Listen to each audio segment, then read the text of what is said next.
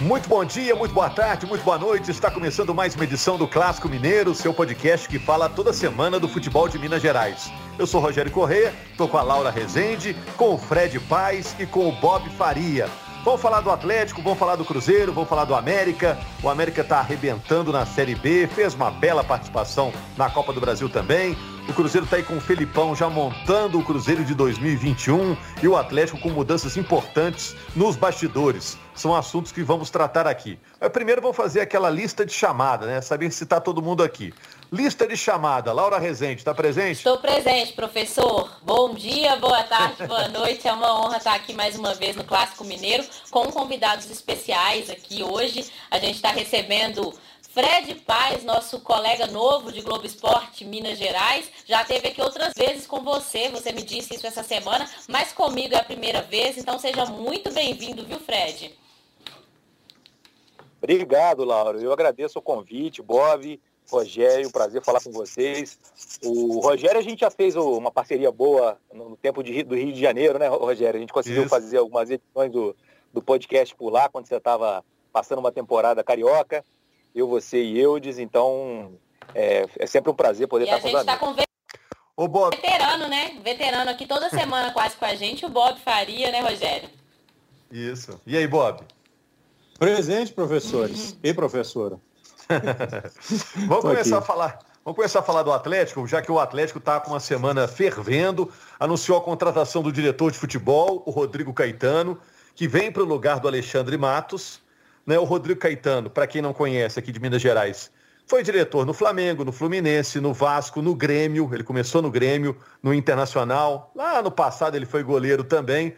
Ô Fred, eu vou começar com você. O Fred agora é o editor do Globo Esporte aqui em Minas Gerais, né? Na hora do almoço, sempre com, com matérias criativas, reportagens interessantes, para você dar também aquela relaxada, né? Da hora do almoço, antes de um turno e outro de trabalho. Ô Fred, mas me fala mais do Rodrigo Caetano, que imagem que ele tem no Rio de Janeiro, já que a maioria dos clubes pelos quais ele passou, no Rio de Janeiro, né? É verdade, pois é. Então, eu fiquei, eu fiquei tentando fazer esse, esse, essa fotografia, né, de que, que, personagem que é esse que chega, que desembarca aqui em Belo Horizonte. E o que eu acho que dá para dizer é que o Rodrigo, ele acaba fazendo bons trabalhos, né, fez bons trabalhos ali no, nos times cariocas, mas a impressão que dá é que a relação dele institucional, a relação dele dentro do clube, acaba sendo uma coisa meio perecível, né? Parece ter um prazo de validade e, e com o tempo a, a, coisa não começa, a engrenagem começa a dar uma travada e ele não, não entrega mais. Ele, é, o, o, trabalho dele de, de, gestão ali começa a emperrar, seja com, problema, com problemas com a comissão técnica, com alguns jogadores, foi assim no Flamengo, né? É, durante um período. Então, assim, eu acho que o que a gente precisa tentar entender é que personagem que está desembarcando aqui, né? Esse cara que ainda é, tem uma dificuldade de, de, de, de ter uma, um, trabalhos é, é, bem feitos a longo prazo, ou é um cara que conseguiu fazer essa reflexão aí e pode entregar um time que tem é, grana para gastar, tem, tem condições de montar e melhorar o elenco que tem, um trabalho com, com perspectivas maiores, né? Ô Bob, o, o, antecessor do Rodrigo Caetano, o Alexandre Matos, é conhecido como um cara competente, né? E ficou conhecido também como um montador de elenco, né? Seja com times cheios de dinheiro ou com pouco orçamento. É, é esse perfil que o Atlético está abrindo mão para ter o Rodrigo Caetano, para tentar administrar uma situação ali com o Sampaoli, que é um, parece ser uma pessoa meio difícil de lidar. O que, que você acha? Bom, primeiro a gente precisa entender é, qual foi o contexto da saída do Alexandre Matos. É, o Alexandre Matos, assim, quando a gente diz assim, ah, ele, ele é conhecido como um montador de times, e de fato é, é, mas assim, o trabalho dele sem dinheiro foi no América. Depois que ele saiu do América, ele teve dinheiro. Se bem que ali naquele início ali do, do Cruzeiro talvez fosse muito mais inspiração, mas ele pegou times muito ricos, né? especialmente o Palmeiras, foi o time que ele tinha mais recursos para trabalhar. Agora, sem dúvida, os times dele dão resultado. Só você pegar a retrospectiva dele dos últimos 10 anos, tudo que os times dele ganharam. É, é, então, é, é, é, importante a gente pensar o que, que foi que levou o Atlético a abrir mão de um personagem ou um diretor que de fato dá resultado num projeto de médio prazo que o Atlético está se propondo a fazer para ter resultados, para ser um time campeão lá quando o estádio estiver aberto. E aí eu acho que houve uma péssima administração é, hierárquica dentro do clube do antigo presidente. Porque é, ele contrata um diretor que tem esses resultados e para ter esses resultados ele tem que ter determinada autonomia. E contrata um treinador que é extremamente centralizador que quer ter controle de tudo que está acontecendo dentro do clube, dentro do time, quer dar palpite em tudo, que não para de pedir jogador e tudo mais, e que não entende muitas vezes é, o contexto onde ele onde está inserido, mas que também entrega bons times, entrega bons resultados. E aí houve, uma, obviamente, um, um desacerto entre os dois. Alguns muito óbvios. Por exemplo, a ideia estapafúrdia de contratar o Thiago Neves, é, que o Max teve que sofrer o desgaste pessoal de depois dizer, olha, não, não podemos, não é nada disso, foi um erro e tudo mais. Então esse tipo de desgaste é, acabou ficando sobrando para o diretor que tem um contrato mais barato. A minha pergunta é, o Rodrigo Caetano, é, com o histórico que ele tem, é, ele vai vir para baixar a orelha, baixar a cabeça para o, o São Paulo? Ou ele vem sabendo que, de uma certa forma, ele está subordinado às vontades do treinador? Uma coisa eu tenho certeza, o novo presidente do Atlético não tem um perfil é, como era o antigo presidente. Ele, ele se precisar botar um, na mesa lá a arma hierárquica, para ser gentil no que eu estou falando, ele põe. Entendeu? É, mas eu acho que a gente tem que ver qual é a proposta que foi feita por Rodrigo Caetano, qual o nível de autonomia que ele vai ter. Se for uma autonomia subordinada ao treinador, temo que fracassará. Se for uma autonomia é, que seja equilibrada é, para atender os pedidos, mas não quebrar o clube, aí pode ter uma chance. Ô Laura, é, e ele já se apresentou aos jogadores, né? O novo diretor. E o Sérgio Coelho também conversou com os jogadores hoje, né? É verdade, Rogério. Tanto o novo presidente do Atlético quanto o Rodrigo Caetano estiveram na cidade do Galo na manhã dessa quinta-feira para conversarem com o elenco, se apresentarem o Sérgio Coelho já, já esteve outras vezes na Cidade do Galo, mas o novo diretor esteve pela primeira vez para bater aquele papo inicial ali com, com o elenco, com os funcionários e etc. Mas uma coisa que chama atenção, só uma, uma informação para os nossos ouvintes ficarem é, sabendo e informados, é uma curiosidade de bastidores, o que deixou Rodrigo Caetano livre no mercado foi justamente uma troca de gestão no internacional, né? O que também fez com que Alexandre Matos é, saísse do Atlético, uma troca de gestão, a saída de Sete Câmara e a chegada de Sérgio Coelho, que troca Alexandre Matos. Isso é essa dança das cadeiras que, quando troca uma gestão, quando o comando muda em determinados times, acaba que diretores e outros cargos também acabam mudando. Como o Pedro Rocha, nosso colega, nosso repórter, trouxe hoje no Globo Esporte, que outros funcionários, outros cargos podem ser mudados no Atlético também ao longo aí desses primeiros meses do ano, que é essa troca de gestão, essa mudança no Galo para os próximos três anos de comando. Agora, quem pode passar por uma mudança grande ainda sobre Atlético, mas entrando também no tema Cruzeiro, Laura, eh, Fred, Bob, é o Orejuela, né? Lateral direito, que estava no Grêmio. O Grêmio esteve perto de contratar o jogador. A negociação no finalzinho acabou dando para trás, melou a negociação e agora o Atlético estaria interessado no Orejuela, que foi oferecido pelo Cruzeiro. Olha a situação do Cruzeiro, ter que oferecer um jogador para um grande rival, porque o Cruzeiro tem contas urgentes para pagar. Vai rolar, é difícil de rolar, é estranho uma negociação como essa. Fred, Bob, Laura, o que, que vocês acham? Olha, eu acho o seguinte, se você for pensar só do, do ponto de vista técnico, não tem nada de estranho. É, o Atlético pode usar, ele é um bom jogador, um ótimo jogador, acho que encaixa facilmente no sistema de jogo do Atlético é, e acho que pode ajudar bastante. Se o, Atlético, se o Cruzeiro tivesse a, a, a possibilidade, é, eu tenho certeza que a primeira opção não seria vendê-lo para o Atlético, pro Atlético né? mesmo que ainda num cenário de, de, de médio prazo, essa rivalidade tenha, é, dá uma, uma acalmada, pelo menos dentro de campo, né? porque eles vão se enfrentar no campeonato estadual, não é isso? É, mas mesmo assim, acho que se o Cruzeiro pudesse escolher, preferia não vender para o Atlético. É, mas se tiver que vender também, não tem problema, não tem esse orgulho, não. Acho que tem que fazer o que tem que ser feito. O Cruzeiro não pode manter o atleta, não tem, capa não tem hoje capacidade financeira para manter o atleta, não tem como colocar ele no elenco e tem que dar uma resolução para isso aí. Lá na frente pensa o que vai fazer. Então, eu vejo com absoluta tranquilidade. E mais. É, é, pode ir, Fred. Pode falar, Laura. Eu... Não, é só assim, aproveitando esse gancho do Bob aí, é, olhando pelo lado do Cruzeiro, o Cruzeiro não está podendo escolher para quem negociar, né? O Cruzeiro precisa fazer o caixa e pelas informações que a gente tem, a proposta do Atlético é ainda mais vantajosa do que seria do Grêmio, né? Ou seja, o Cruzeiro é que está com salários atrasados. Vai vencer o mês de janeiro agora na sexta-feira, precisando acertar as contas ali com o departamento de futebol, com os jogadores, funcionários. Precisa desse dinheiro no, no seu cofre ali o quanto antes para poder acertar a sua vida, né?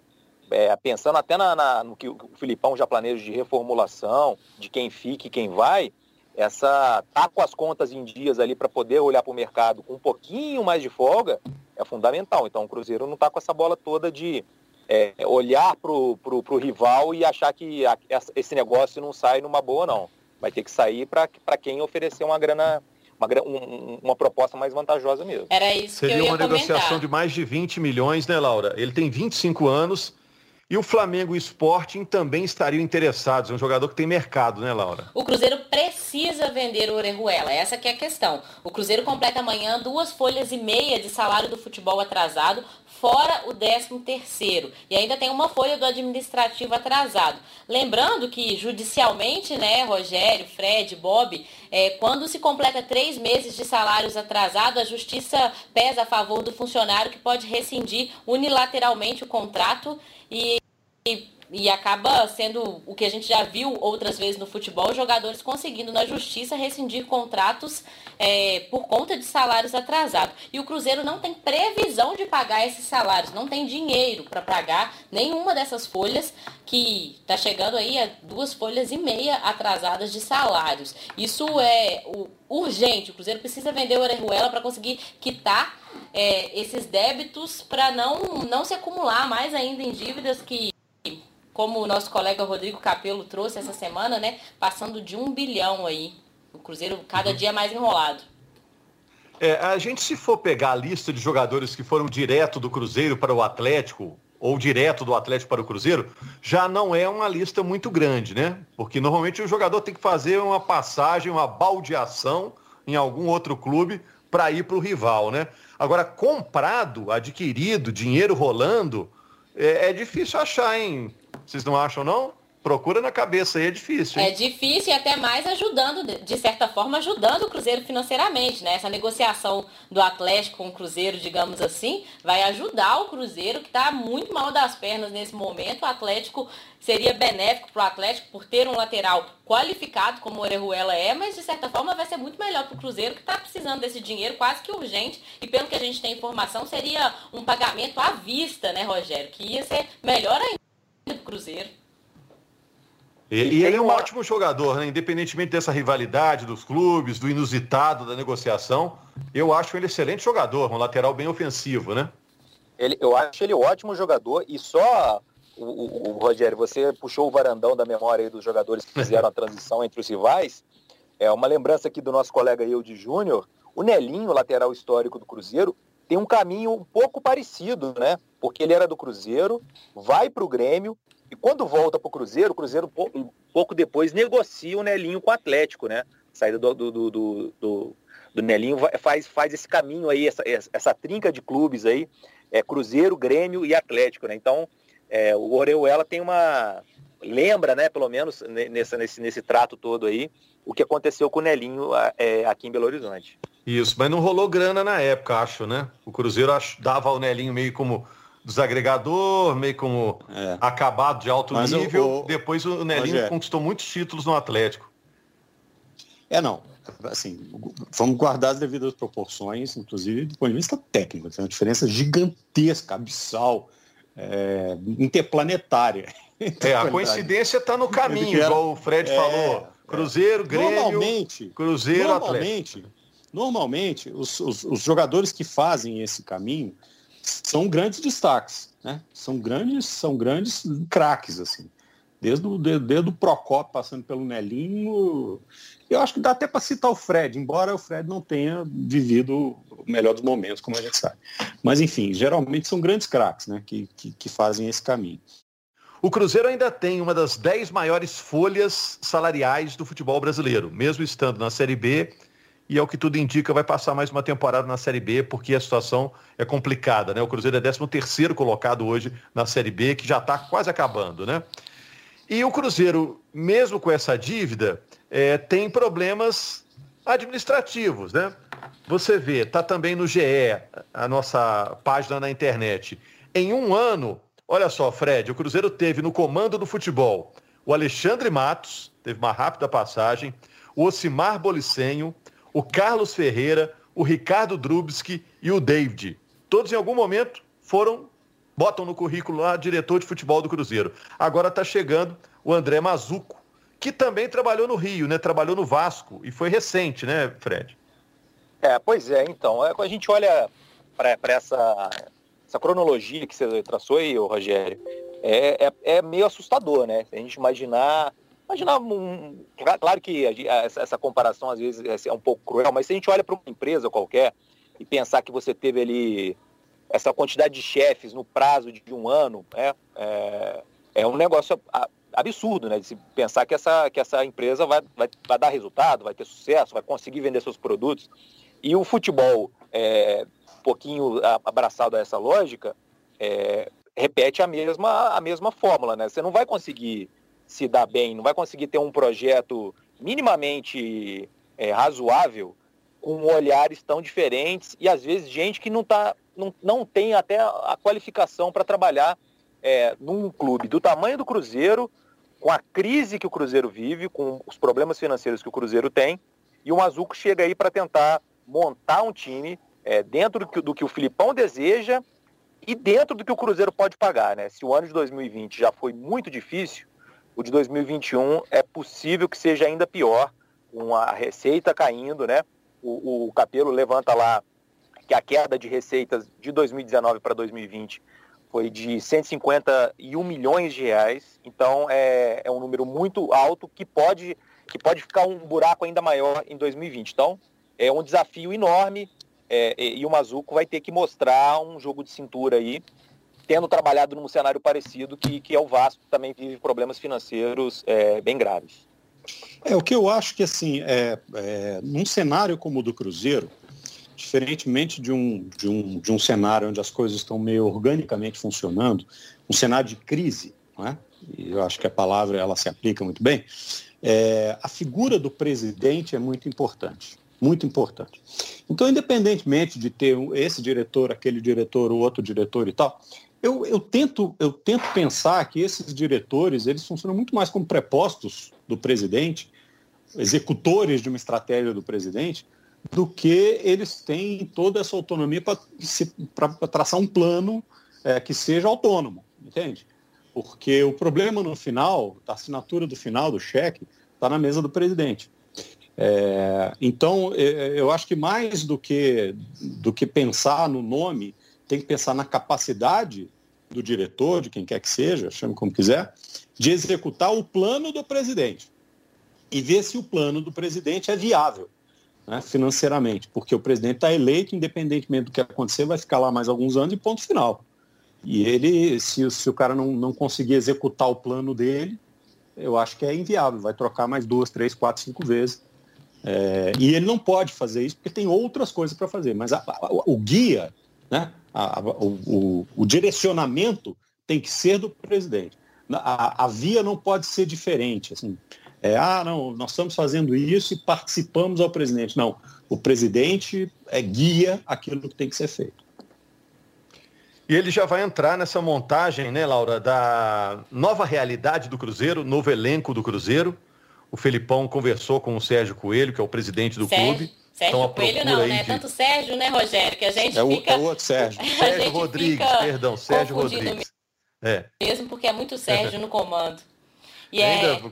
complica porque o, o Coelho que está no Galo não está no Coelho, né? Então, é, mas verdade. o Filipão conversou com não, o Sérgio Rodrigues. Sai um Sérgio, entra outro. Exatamente. então, mas então, eles estão querendo cinco reforços. entre eles um lateral esquerdo e um meia para o Cruzeiro, posições carentes mesmo, né? Cruzeiro, assim que terminar a Série B, finalzinho agora do mês, vai dar 15 dias de férias e depois já vai começar a trabalhar com esse novo elenco, né? Agora, sabe o que me chama a atenção, Laura? É...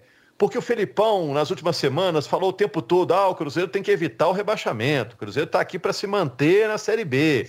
E isso foi incomodando a, a, imprensa, o torcedor. Pô, que papo é esse? O Cruzeiro tem que pensar em subir. Mas agora, se olhando a tabela, é um momento em que o Cruzeiro ainda tem que evitar o rebaixamento.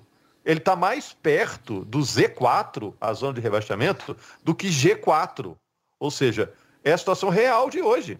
Exatamente. É, o Filipão, desde que ele chegou, é, diversas entrevistas coletivas dele, a gente falava que o discurso do Filipão era muito pessimista. Ele falava, a gente tem que sair desse lamaçal que o Cruzeiro tá, estamos com lama até o pescoço, é, e várias outras expressões que ele usava que a gente falava assim, mas o Filipão tá muito pessimista, o Cruzeiro não tem chance de rebaixamento, isso não existe.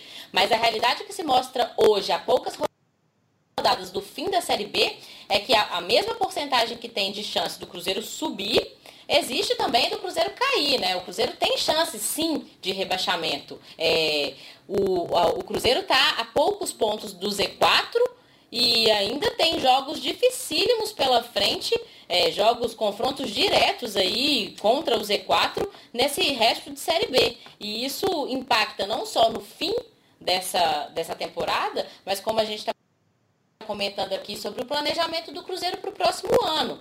O Filipão chegou com uma temporada em andamento, então ele não teve chance de montar o time que ele queria. Tanto que quando ele chegou, ele pediu vários reforços mais experientes. Ele disse várias vezes que jogar com o time de meninos não, não dava para jogar a Série B, né? Então ele pediu, tanto que o Sobis chegou depois, jogadores mais experientes, mais cascudos, com bagagem, minutagem maior no futebol. Então eu acredito que ele, junto com o Mazuco, vão trabalhar dentro da realidade do Cruzeiro, que é muito difícil para 2021, num, numa montagem de elenco mais a realidade do Cruzeiro e a cara do Filipão, um time mais experiente, mais rodado para jogar novamente a Série B, né? Só para é, fechar olha aqui, aqui o, o, Filipão, ah. só, só, só, uma coisa, é, é, o Filipão não falou nada de diferente do que o Adilson Batista tinha falado. Quando deram para ele um time de júnior, onde, onde os, os, os meninos não estavam prontos. É, alguns até nem para ser titulares no time de júnior, tiveram que ser titulares no time principal. Ele falou, estou ah, jogando com o time de júnior, vou fazer o que dá para fazer. E nada mudou desde então. Nada mudou desde então. É, e, e, e, o Filipão não vai conseguir montar o time que ele quer. Ele vai montar o time que pode. Porque o time que ele quer, o Cruzeiro não pode pagar. Certo? Ele vai montar o time que ele pode. E quanto ao, ao, ao discurso pessimista, é, eu não sei se eu acho isso bom se eu acho isso ruim, mas eu nunca achei o discurso pessimista, eu sempre achei o discurso extremamente realista. Você diz, gente, é essa a realidade. É esse o status de competitividade. O Cruzeiro vai melhorar porque com o Filipão é, vem um, uma, agrega muita qualidade técnica, ideias, é, métodos de treinamento, experiência, é, confiança, tudo isso mas, é, é, mas não passa, né? entendeu? Não vai muito mais do que isso. Então é preciso ter calma, precisa ter pé no chão. É, é, o Cruzeiro sofreu uma, uma pancada duríssima, duríssima, esportivamente falando, administrativamente falando, é, do ponto de vista de marca, da capacidade de, de, de, de, de trazer negócios, na, na, capacidade de manter talentos, na capacidade de atrair é, outras situações de faturamento. Então o golpe duríssimo. O Cruzeiro vai demorar um tempinho para se recuperar. Vai recuperar, porque é gigante. Vai recuperar. Mas não é de uma hora para outra. Uhum. E só para fechar, gente, o América é líder da Série B, tem 63 pontos, leva vantagem sobre a Chape nos critérios de desempate. G4 ainda tem o Cuiabá e o Juventude, mas bem mais abaixo, né? E o Cruzeiro é o 13 terceiro com 41 pontos. O América algumas pessoas ainda não dão o acesso como certo, mas os matemáticos falam já em 99% de chance, né? O América vai subir.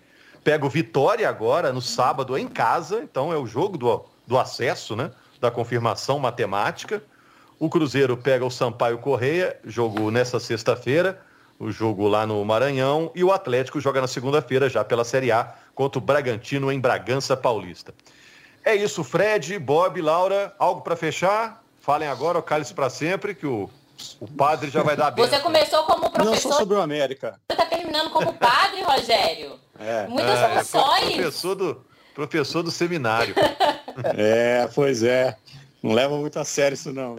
Olha aqui, é, só rapidinho sobre o América, assim, o América vai subir, pronto. É, agora, já deve estar pensando agora o América na montagem do time do ano que vem. Porque esse time vai se desfazer. Vai ser muito difícil manter esse time. Muita gente valorizada, a começar pelo treinador, muitos jogadores, revelações, etc.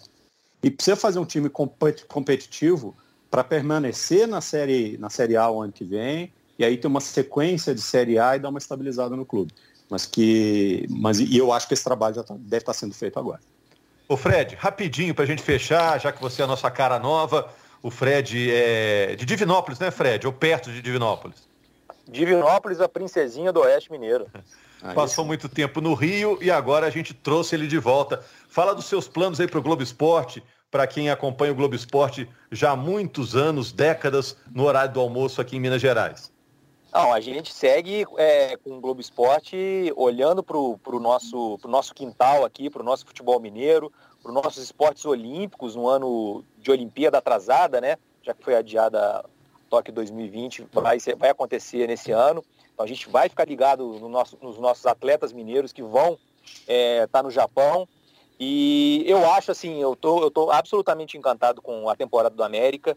É um negócio incrível, histórico que o América conseguiu fazer para roubar um trechinho da narração do nosso Jaime.